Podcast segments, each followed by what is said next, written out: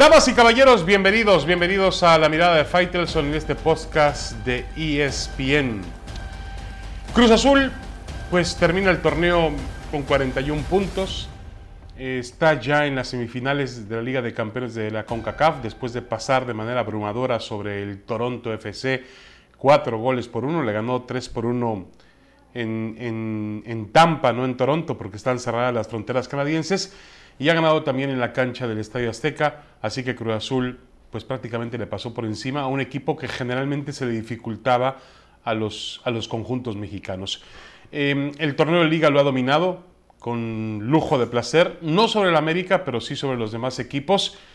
Y bueno, todo hace indicar, todos los números indican que Cruz Azul está en un estado de gracia, tanto defensivamente, ofensivamente, es un equipo equilibrado, con buenos jugadores en todas las líneas, con jugadores de gran experiencia, y nada parece que deba importar con respecto a este Cruz Azul en la liguilla. Obviamente aparecen los recuerdos de lo que ha ocurrido en, en, los últimos campeonatos, justamente en esta fase, pero yo creo que Cruz Azul tiene que admitirse primero como responsable y, ser responsable con la situación de ser favorito. Sí, sí es favorito, sí hay una presión sobre ellos, pero como un equipo grande, como un equipo histórico del fútbol mexicano, debe asumir esa presión.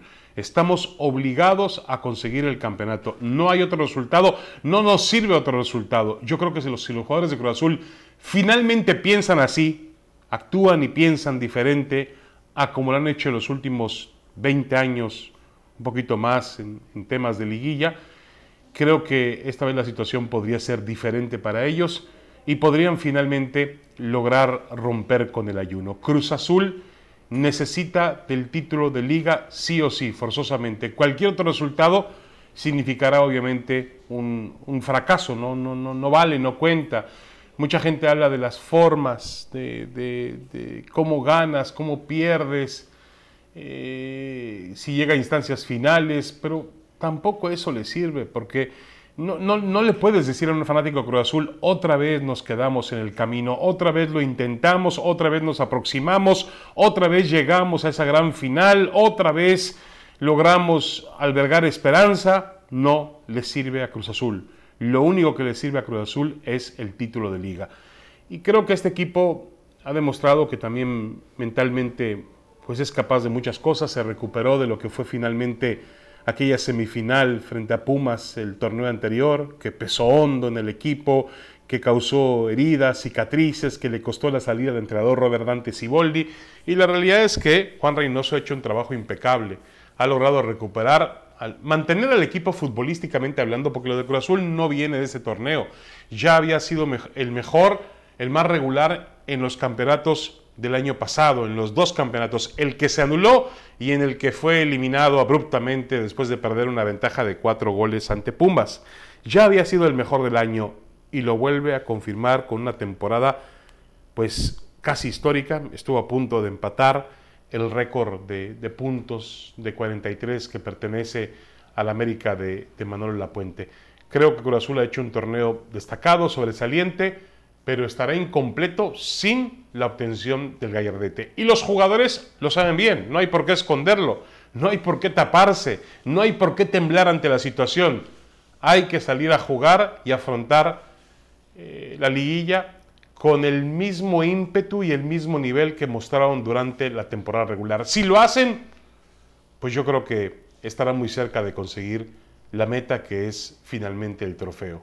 En eso tiene que basarse Cruz Azul. No tenerle miedo a la responsabilidad de ser favoritos. Son favoritos para levantar el trofeo y deben entenderlo de esa manera. Ya antes, algunas otras posturas en la historia de este equipo en liguilla, de ser un tanto medrosos, de ser un tanto pues precavidos en sus afirmaciones, en sus promesas, no han servido de nada. Pues es tiempo de cambiar la estrategia y realmente de concentrarse en, eh, en el título, en la liguilla y en realmente admitirse como los grandes favoritos. Yo creo que esa es la única forma que tiene Cruz Azul de romper este terrible ayuno que ha sufrido en las últimas dos décadas.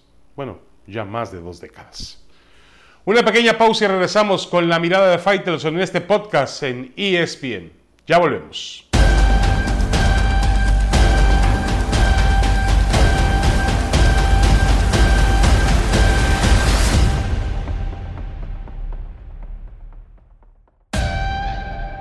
Regresamos a la mirada de Faitelson de cara a lo que van a ser las series de reclasificación del fútbol mexicano. Pues el tema es el Guadalajara, el tema son las Chivas. Chivas ha vuelto a ser un animador, entre comillas, del fútbol mexicano. El problema es que anima las reclasificaciones, lo vuelve a hacer y navega por mares donde la mediocridad y las penurias sacuden las velas de su embarcación. Chivas se ha transformado en un protagonista del morbo, de la dolencia, de la resignación. Juega con su historia por delante, ilusiona a millones y luego se desmorona porque en el fútbol los milagros cada vez existen menos y no tiene los elementos para contender por el campeonato. Esa es la verdad. Chivas se disfraza de protagonista y solamente es un animador del, del morbo. Lejos, muy lejos están aquellos días donde desde que rodaba el balón, había que contar con el Guadalajara, con las Chivas, como un serio aspirante al título. Hoy ha consumado una temporada donde los punteros, sus antiguos compañeros de bancada grande, Cruz Azul y América, han logrado casi el doble de puntos que ellos. Chivas se siente al nivel de Cruz Azul y de la América, pero finta, engaña, matiza su juego e intenta mantener una postura que en realidad no tiene. El Chivas que conocimos alguna vez, el que esparcía ilusiones mientras jugaba en la cancha, hoy juega con el morbo en la cabeza y en los pies y no es garantía absolutamente de nada. Al final, todo parece recaer en los futbolistas. No hay un rendimiento regular en su juego que sea capaz de prometer algo diferente a la mediocridad que los ha acompañado en todo el torneo.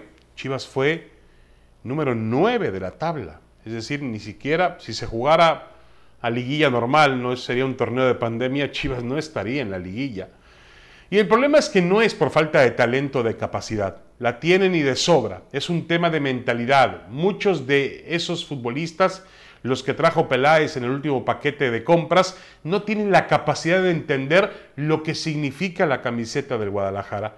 Y la cantera, que debe ser la fuente de inspiración, felicidad y sueños de este club, tal y como lo profesaba una y otra vez don Jorge Vergara, que en paz descanse, no ha producido al nivel que debemos esperar de ella. El colmo es que un futbolista como JJ Macías, por ejemplo, con las características necesarias para ser el líder y la estrella de su generación, ha preferido vincularse al sitio de la irregularidad que del alto rendimiento. Esa es la verdad. Macías no ha dado el paso al frente. Se espera, el Guadalajara, los aficionados de Chivas esperan mucho de él y hasta ahora ha defraudado. No creo que esto se resuelva cambiando de entrenador. Víctor Manuel Bucetich está lejos, muy lejos del nivel mediocre de este equipo. A Mauri Vergara se ha rodeado de la gente correcta. Tanto Peláez como Bucetich son dos personajes profesionales, inteligentes y ganadores de nuestro fútbol. Sigo pensando que no todos en el plantel entienden la responsabilidad que se le exige y se espera de un futbolista de Chivas. El Guadalajara es un club sui generis desde el momento mismo en que se apega a su filosofía y tradición de jugar solamente con nativos. Debe hacer entonces un doble esfuerzo y al mismo tiempo en que debe buscar ser protagonista, debe arreglárselas para reactivar su producción de jugadores. Chivas no es nadie si no cree en el futuro a través de su propia sangre y de lo que sea capaz de generar en su fábrica de Verde Valle. Verde Valle. Chivas va a jugar el, el domingo por la noche en el Estadio Hidalgo, en el Estadio de Pachuca. No será favorito, aunque será un partido cerrado frente a los Tuzos, obviamente, y donde pues prácticamente va a estar jugándose el éxito o el fracaso de la temporada, porque para Chivas aparentemente las, no aparentemente, las condiciones de su juego han cambiado de tal forma que ahora eh, para el Guadalajara ya es todo un éxito, toda una celebración, meterse a la liguilla por el campeonato, no disputar el título de liga. Chivas no está para eso, seamos sinceros, porque aún metiéndose, ganándole a Pachuca el domingo y metiéndose a la liguilla, no tiene las condiciones futbolísticas para poder eh, estar al nivel de lo que proponen equipos como Cruz Azul, como el América, incluso Monterrey, Santos, el mismo Puebla que han tenido campaña, una campaña mucho más regular. Yo creo que el Guadalajara eh, realmente ha tenido una campaña pésima y creo que por más que su pasión, su, su folclor, su tradición, pues alimente la reclasificación en este caso y posiblemente la liguilla, no le alcanza para ganar o para contender por el campeonato. Antiguamente lo hacía, hoy los tiempos han cambiado. No le alcanza más a Chivas. Volvemos con más en la mirada de Faitelson en este podcast de ESPN.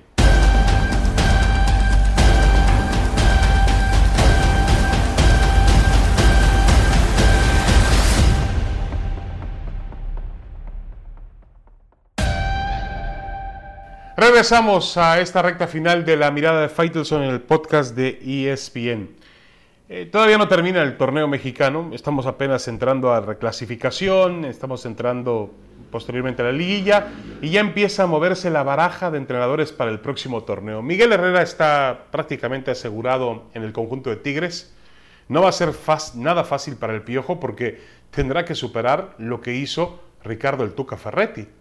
Y hablo de, pues, de continuidad, de tiempo, de títulos, de un nivel futbolístico, hablo de muchísimas cosas que Ferretti logró en el conjunto de Tigres. No va a ser tan sencillo para Miguel Herrera, a pesar de que es un buen entrenador, a pesar de que conoce la plaza, a pesar de que eh, me parece a mí que eh, es un tipo que está muy cotizado y que tiene un buen manejo de grupo, eh, que conoce de fútbol y que sabe inyectarle además parte de su personalidad al equipo que dirige. No va a ser fácil para Miguel Herrera, de ninguna manera. Pero bueno, también decíamos que no iba a ser fácil para Santiago Solari en el América eh, hacer olvidar a Miguel Herrera. No lo ha hecho olvidar todavía. Ahora viene la parte más importante, que es la liguilla. Ahí es donde Miguel Herrera fincaba su leyenda en Cuapa. Pero sí hay que decir que esperábamos que le costara más trabajo a Solari con el América. Y la realidad es que lo ha hecho muy, pero muy bien. Miguel Herrera llega a los Tigres. Y bueno, vamos a ver, la segunda etapa que tendrá como entrenador en Monterrey. Dirigió a Rayados, le fue bien, le faltó ganar un título, levantar un trofeo. Y ahora llega a un conjunto que además necesita tener un control, un manejo del el vestidor muy especial porque tiene jugadores de una gran personalidad, André Pierre Guignac, Nahuel Guzmán, entre, entre otros. Y también necesita moderarse en su carácter, en la forma en la cual reacciona volvió a caer en ese asunto en la parte final con el América. Para muchos le costó el trabajo aquel eh, escenario que tuvo o comportamiento que tuvo en, la Liga de Campeones de CONCACAF. Y creo que tiene que entender que llega a un equipo muy exigente, que es parte o representa a una universidad muy importante como la Universidad de Nuevo León y que eh, la fanaticada de Tigres suele ser una fanaticada muy metida con el equipo, eh, la, prensa, los aficionados se polarizan en Monterrey. Hay que ver lo que pasaba con Ferretti. Algunos, los, algunos lo querían y otros no lo querían. Así suele ser la vida alrededor de Tigres y tendrá que acostumbrarse a ella Miguel Herrera. Y el otro, el otro no está tan confirmado, es un rumor, pero se dice que Ricardo el Tuca Ferretti tomaría el lugar de Tomás Boy en el Mazatlán FC. Me suena extraño porque el Mazatlán pues no renovó a Tomás Boy por una mm, diferencia económica. Y Ricardo Ferretti debe ser uno de los entrenadores más caros que existen en la historia del fútbol mexicano. Pero bueno, igual en Mazatlán seguramente hay pues un apoyo especial, vamos a llamarlo entre comillas, por parte de mm, autoridades locales, de patrocinadores locales, que se juntan con el dueño del equipo, que es Televisión Azteca. Televisión Azteca no está dispuesto a pagar ese tipo de sueldos, no puede pagarlos, pero quizá uniendo el esfuerzo de las autoridades locales se pueda traer a Ricardo Ferretti con todo lo que ello significa, porque en Mazatlán también se habla de traer a Miguel Ángel Garza, aquel que fue directivo de Tigres, se habla también de generar un plan para tener eh, filiales, para tener eh, trabajo de fuerzas básicas, realmente hacer un club afincar un club en la ciudad ante un estadio que realmente es, es hermoso, es precioso, Y la gente responde, ha respondido poco porque el club nació, entre comillas, o llegó el fútbol a Mazatlán, pues justamente en medio de la pandemia, ¿no? Pero lo de Ferretti suena interesante. Vamos a ver si a Ferretti le dan las herramientas, porque él necesita futbolistas, necesita tiempo, necesita muchas cosas el Tuca Ferretti que no sé si Mazatlán se lo pueda dar. El trabajo de Tomás Boy parece ser el acertado, porque pues más allá de que se quedó a un gol de la calificación al repechaje, eh, él logró salvar al equipo del tema de las multas de los últimos posiciones en el cociente. Entonces salvó una gran cantidad de dinero para la, para la organización, pero decidieron no renovarle o, no hubo un acuerdo entre ambas partes. Eh, lo de Ferretti suena muy interesante, pero me parece que eh, por ahora pues es solamente un rumor, nada más. Miguel Herrera en Tigres y Ferretti aparentemente rumbo a Mazatlán. Ya comenzó la temporada necia, el fútbol de estufa, cuando todavía se está, está rodando el balón por el Guardianes 2021. Así es eh, la historia. Además, Ferretti está dirigiendo todavía a los Tigres. Hasta que quede eliminado, pues terminará su contrato. Pero yo creo que puede llegar a la liguilla porque es favorito el fin de semana en el Estadio Jalisco frente a los rojinegros del Atlas. Muchas gracias, soy David Feitelson y los espero la próxima semana en una más de la mirada de Feitelson en el podcast de ESPN.